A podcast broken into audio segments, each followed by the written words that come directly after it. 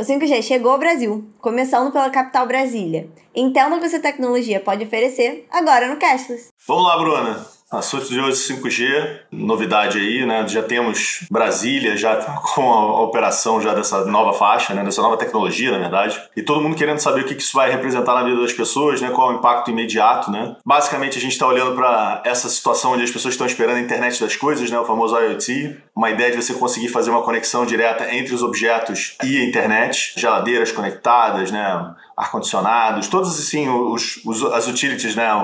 Que a gente tem em casa que podem de alguma maneira estar conectadas à internet e ter reações ou computar dados ou poder te entregar uma informação diferente por meio dessa conexão. Mas tem algo é, que está além disso, né? tem funcionalidades que estão além disso. A gente está olhando para cirurgias é, à distância, a gente está olhando para o carro autônomo, que também foi uma discussão que já está rolando já há bastante tempo. É, as provedoras são as, as clássicas, né? TIM, Claro e Vivo, né? que começaram a ofertar esse sinal de 5G puro, né? que não, tá em, não tem interferência de outras frequências lá em Brasília. Então agora né, tem as, o número de antenas estão sendo é, instaladas para você começar a atender e a estimativa é ficar entre 40% e 50% da população do Distrito Federal. Logo depois, você vai ter um número maior de antenas, né? E praticamente você chega a quase 70% da população. É isso que as pessoas estão olhando por agora, né? Mas o que é interessante no meio desse aspecto? Primeiro, você tem uma previsão aí é, de ter todas as capitais até setembro, né? Você tem agora nesse cenário, né? Belo Horizonte, João Pessoa, Porto Alegre, já agora, né? Na última sexta-feira, né? Em dia 29 do 7. Então você tem muita coisa acontecendo agora. São Paulo é próxima e as pessoas estão começando a entender um pouco qual vai ser esse resultado do 5G na vida delas. Vai demorar um tempo para você chegar assim na, na, na, grande maioria das cidades do Brasil. Né? Você está olhando que provavelmente vai chegar até 2028, porque isso vai seguir numa escala do número de habitantes. Então, primeiro cidade com 500 mil habitantes, depois cidade de 200 mil, 100 mil e 30 mil. Então, o ciclo de implementação do 5G ele é um ciclo longo, né? mas ele está começando a acontecer, é algo que as pessoas esperaram durante muito tempo, então as pessoas estão animadas com relação a isso. Até porque, como eu falei antes, né, demais capitais é até setembro. Né? Tem algumas dificuldades, né? E, e essas dificuldades estão relacionadas, por exemplo, à ideia de você limpar fazer as limpezas de faixa, né? Porque você precisa, antes nessas faixas onde estavam, onde vai ser é, o 5G, era o, o, sinal das TVs por antenas parabólicas, né? Então você precisa migrar isso para uma nova, então isso traz algum atraso, mas agora a gente está olhando para um cenário onde o 5G vai acontecer, já está acontecendo, e nas capitais é uma, é uma realidade assim, presente. É, é, o agora. É, e acho que quando, quando noticiaram, ih, começou em Brasília, ah, chegou em Belo Horizonte, chegou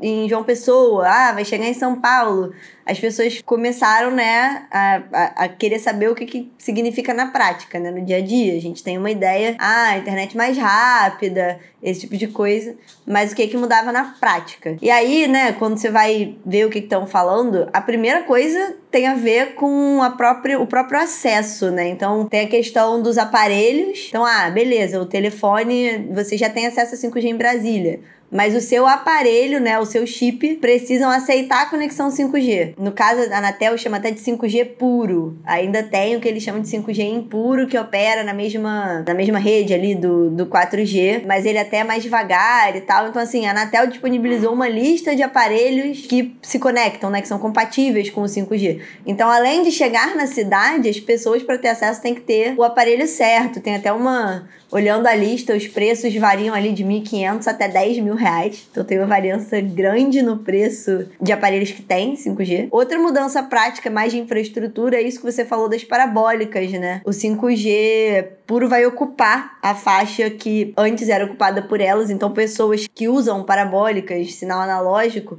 vão precisar comprar outro aparelho, né? Outra antena. Se for, obviamente, pessoas que estão inscritas no cadastro único, para os programas sociais do governo. As parabólicas vão receber conversores novos, as pessoas não vão precisar comprar nada. Mas fato é que além da rede chegar, tem que ter tem algumas adaptações aí que as pessoas têm que fazer nos aparelhos celulares, ou quem tem parabólica em casa vai ter que trocar, alguma coisa assim. Mas uma vez tendo acesso ao 5G de fato, o que ele muda na experiência do usuário, primeiro é o que você falou, velocidade. O 5G ele tem a capacidade para ser até 20 vezes mais rápido do que o 4G. Ou seja, você pode fazer download de programa, de filme, de série bem mais rápido. A experiência de game, né, para quem joga videogame, para quem tem alguém em casa que joga videogame, fica bem mais rápido também. E até tem algumas estimativas, né? Então a expectativa é que, por exemplo, se você quer o tempo médio para baixar um filme em HD, né, com 4G é de aproximadamente 49 minutos. Com o 5G, a expectativa é que caia para 7. A Huawei e a Ericsson fizeram também um teste, né, para ver qual era a diferença. É, e filmes com resolução HD foram baixados em segundos. É, mas isso ainda vai demorar aqui no Brasil, óbvio, mas é meio que o potencial ali que tem de velocidade para chegar. Além de velocidade, tem uma redução do tempo de resposta, menos latência. Eu não sabia o que era isso. Mas é aquele delay, quando a gente está até numa, numa reunião de meeting, quando a gente está em numa videochamada, tem aquele tempo entre a pessoa falar e você ouvir, né? A latência é isso. Então você diminui esse tempo de resposta. Tudo que é ao vivo tem uma tendência de melhorar muito a qualidade, porque você reduz esse delay. Isso impacta o universo de game também. Essa é uma indústria que está assim felicíssima com com 5G diretamente impactada. É o terceiro, e esse é muito legal, que ele, o 5G permite mais gente conectada. Então, aquela coisa, você tá num estádio, você quer tirar uma foto, você tá no meio do ano novo, você quer postar um vídeo e você não consegue porque a internet fica ruim, porque fica caindo. Isso acontece porque o 4G tem uma limitação técnica de que só 10 mil dispositivos funcionam por quilômetro quadrado. No 5G, o número sobe de 10 mil para 1 milhão. Então, você para de ter esse, esse problema de lugares muito cheios, ter uma conexão muito pior. E a consequência disso é mais estabilidade. Então, você tem. A, a conexão é mais estável, porque você não tem esse problema, essa limitação tão baixa em números de aparelhos conectados. Então, assim, impacta muito o nosso dia a dia, né? Então, aquela nossa experiência, ainda mais o brasileiro, quem mais fica, passa mais tempo no celular, né, no smartphone, você ter, vai ter uma qualidade de uso muito melhor, tanto no uso pessoal quanto no uso de trabalho. De fato, uma tecnologia com impacto bem grande no dia a dia. É por isso que o pessoal está com uma expectativa muito alta, né, em vários setores. Eu estava vendo só agora, né, esse salto que a gente deu pós-pandemia, né, no, no, no, modelo online, né, viabilizou uma, um bando de coisa para o cenário médico, né. Então as pessoas começaram a levar, por exemplo, telemedicina mais a sério, virou uma realidade. Mas você imagina, por exemplo, quando você joga uma maior velocidade de conexão, você joga mais estabilidade de conexão, você reduz a latência, né? Nossa, a, a, possibilidade, por exemplo, de, de operações cirúrgicas remotas, né, dado que você elimina os problemas de conexão e que você consegue ter é, um, um, uma estabilidade muito, muito grande, se torna de fato algo real, algo concreto. Né? Isso pode assim, eliminar problemas que a gente tem né, de médicos em determinados lugares trocando isso por tecnologia de uma forma assim absurda. Só que aqui a gente se preocupa muito com naturalmente com o setor financeiro, né? Então, será que é difícil enxergar o que, vai acontecer é, com a 5G, as possibilidades novas? Primeiro tem o óbvio, né? As pessoas já começam a falar muito mais em possibilidades novas de inteligência artificial, possibilidades novas de metaverso, e a gente já lembra, né? O que, que tecnologia, né? E o que, que velocidade de conexão já fez, por exemplo, com o setor bancário a gente já vê isso toda vez que a gente usa o mobile banking. A ideia de substituição das agências só se tornou viável porque hoje você tem uma internet que comporta você fazer as operações bancárias em qualquer lugar que você carrega o seu celular. Isso virou uma realidade. Próprio streaming, né, saindo de no, do setor financeiro e indo para o outro, né, só se transformou uma realidade quando você chegou a algum grau de estabilidade de conexão, né, de velocidade de conexão, para você poder baixar esse conteúdo em tempo real e você conseguir assistir né, na sua casa. Antes disso, a gente dependia de satélite, antes disso, a gente dependia de cabo. Né? A internet trouxe um, um, um cenário totalmente diferente para você poder consumir conteúdo. A mesma coisa vai acontecer com as viabilidades, as possibilidades do setor financeiro. Então, assim, a gente olha, né, o que, que pode acontecer? Primeiro, perfil de serviços. Né? Você tem um potencial de crescimento do Banking as a Service muito grande, dado que você vai ter uma navegação mais rápida, mais estável, né? a possibilidade de novas empresas ofertarem produtos né? e você ter diferentes cenários chegando para você com empréstimo, com contas digitais, com cartões, é muito real, é muito, muito concreto. A outra coisa é você começar a imaginar como é que o setor financeiro vai se proteger, né? E aí, talvez as pessoas tenham a imagem que, ah, com o cenário do 5G, o cenário de fraudes financeiras vai aumentar, vai ser mais complexo. Todo o cenário está indicando que não.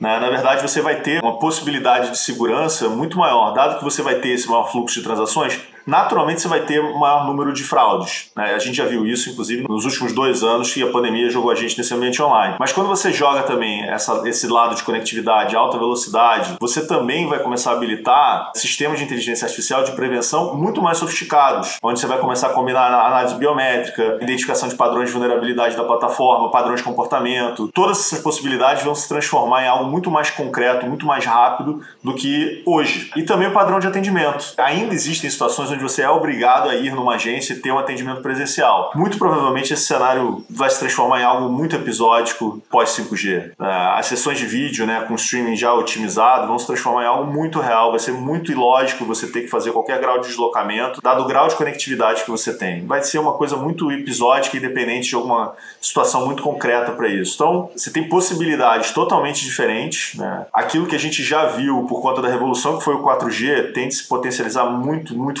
fortemente. E o setor bancário vai ser o início dessa história. Né? Dado que o grau de conectividade e, e, viabiliza uma financiarização muito grande, quando você coloca isso dentro do metaverso, você coloca isso dentro de uma lógica de inteligência artificial, as possibilidades são inúmeras. E até agora, né, o que a gente tem de previsibilidade provavelmente é só um pedaço muito pequeno do que de fato vai acontecer. É, e assim, é, é um potencial muito grande. E agora que, assim, no Brasil, né, antes era uma promessa, a gente não tinha começado. Apesar de ainda ser uma coisa para longo prazo, só o fato de já ter começado chamou a atenção de muita gente, criou algum ânimo com a possibilidade que isso representa. Mas, né, falando de Brasil, os obstáculos ainda assim são grandes. E aí envolvendo questões que a gente falou várias vezes aqui, até para qualquer tema que envolva digitalização. Né? Os obstáculos são parecidos no Brasil para várias, várias dessas questões. A gente chegou a, a conversar até com a Camila, a chute sobre isso, né, no Propag Talks, então vai aparecer aqui em algum lugar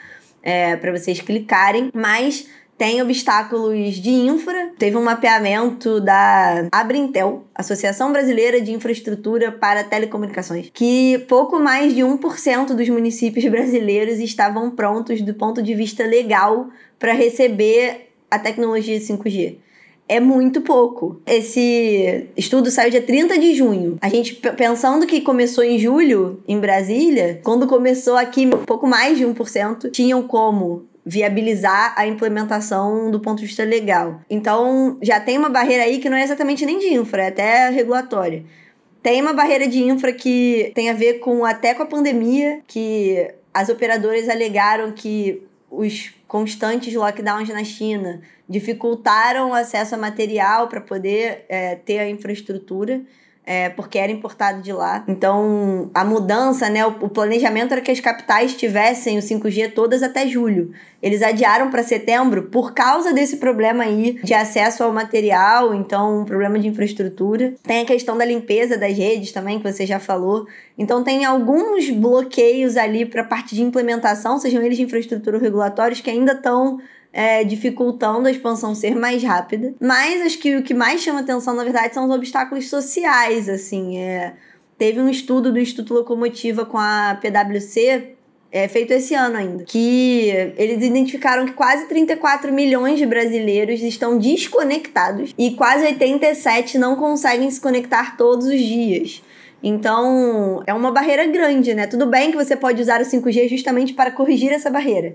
E é o que está sendo defendido, né? Que você já chegue nesses lugares, nessas pessoas com o 5G. Mas é uma realidade que, em partes bem representativas do país, o 5G ele não é uma mudança incremental, né? É você tá, estar desconectado. Isso envolve também questão de alfabetização digital, Todas as questões que a gente já falou aqui algumas vezes se aplicam ao 5G também. E no Brasil elas ainda são regionalizadas, né? Então o mesmo estudo é, identificou que no norte e no nordeste, 4,8 milhões de brasileiros são considerados subconectados, então têm acesso a uma qualidade ruim de internet. E isso é meio é desproporcional ao resto do Brasil, né? São, então tem uma questão ali de o 5G vai chegar mais rápido nas capitais, isso inclui as capitais do norte e do nordeste, Manaus, inclusive. João Pessoa já começou e Manaus já está prevista. Mas os lugares que vão chegar por último, né, naquele cronograma ali de até 2028, são justamente os que hoje têm mais dificuldade de se conectar. Então tem uma preocupação com desigualdade digital, né?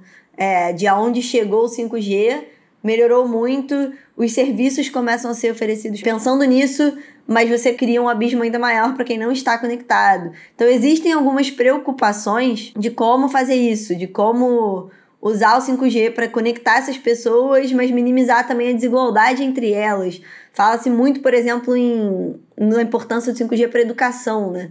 Mas aí sempre levantam, pô, mas para educação privada, porque na pública tem uma precariedade de infraestrutura bem grande. Então, mais de 8 milhões de alunos estão matriculados em escolas sem acesso à tecnologia para ensino virtual, 124 mil estudantes estão matriculados em escolas que não têm energia elétrica. Uma em quatro escolas de ensino médio não tem internet. Então, tem, existe uma preocupação ali de como que você faz com que o 5G viabilize isso considerando que tem uma disparidade muito grande do grau de conexão dos lugares do país, né? Certamente os lugares que já têm 5G têm uma infraestrutura muito prévia, digital, muito melhor para absorver essa tecnologia nova e o que ela traz de, de, de positivo. E mesmo dentro das cidades, né? Foi saiu bastante coisa em Brasília, bastante notícia falando que a depender do bairro ou a depender ou nas cidades satélites já não já não funciona. Então, é um caminho longo a ser percorrido, acho que sabe-se disso, porque o cronograma final é até 2028. Mas existe uma preocupação de que tudo que o 5G pode entregar no Brasil ainda tem uma limitação ali de infraestrutura e, e estrutura social prévias, né? De conseguir trazer esse pessoal junto, não deixar para trás. É, e eu acho que é por isso que eu fiquei tão assustado quando eu comecei a, a fazer pesquisa para cá e comecei a ver que já tinham pedido de patente 6G, as pessoas estavam discutindo 6G, né, uma nova tecnologia. Eu falei, nossa, como a gente está atrasado. Mas a verdade é que não é necessariamente dessa forma, né? Assim, grande parte dos países do mundo ainda tem uma estão num processo de transição de tecnologia 4G para o 5G. Se você pegar o top 8, o top 10, né? É, ele é bem diverso do ponto de vista geográfico, né? Você tem Coreia do Sul, você tem Itália, você tem Estados Unidos, mas nenhum deles conseguiu passar de 30%, né? Do percentual de usuários que está conectado diretamente com 5G. Isso ainda é uma transição. Os dados são do ano passado, provavelmente alguma coisa já deve ter crescido, mas esse período de tempo de mudança, de migração de tecnologia, como a gente teve do 2G para o 3G, do 3G para o 4G e agora a gente está fazendo o 4G para o 5G, ele vai ser longo, ele não vai ser uma coisa tão simples e tão tradicional assim. A gente vai esperar esse procedimento no resto do mundo. É claro que esses períodos de transição estão se reduzindo, né, é, de tecnologia, mas provavelmente a gente ainda vai ter algum tempo aí. E vai ser o normal, vai ser o esperado. Esse cenário vai ter, a gente vai continuar usando muito 4G ainda, né, e vão ter períodos aí do dia e lugares onde só o 4G vai estar disponível. É, mas é isso, né, acho que o importante é que a gente estava numa situação que não tinha previsão, agora já começou, a gente tem um cronograma, a gente tem uma expectativa positiva de que isso vai chegar nas pessoas, que isso vai chegar nos brasileiros. Dado que a gente vem falando por aqui, é bom dar uma boa notícia para variar um pouquinho. Então, o 5G está chegando, vai trazer alguma melhora para para o usuário, isso é bom e a gente vai continuar acompanhando esse processo aí que é longo, mas vai acontecer. Então continue acompanhando o cast, se inscrevam no canal, ativem o sininho e até semana que vem. Tchau, gente.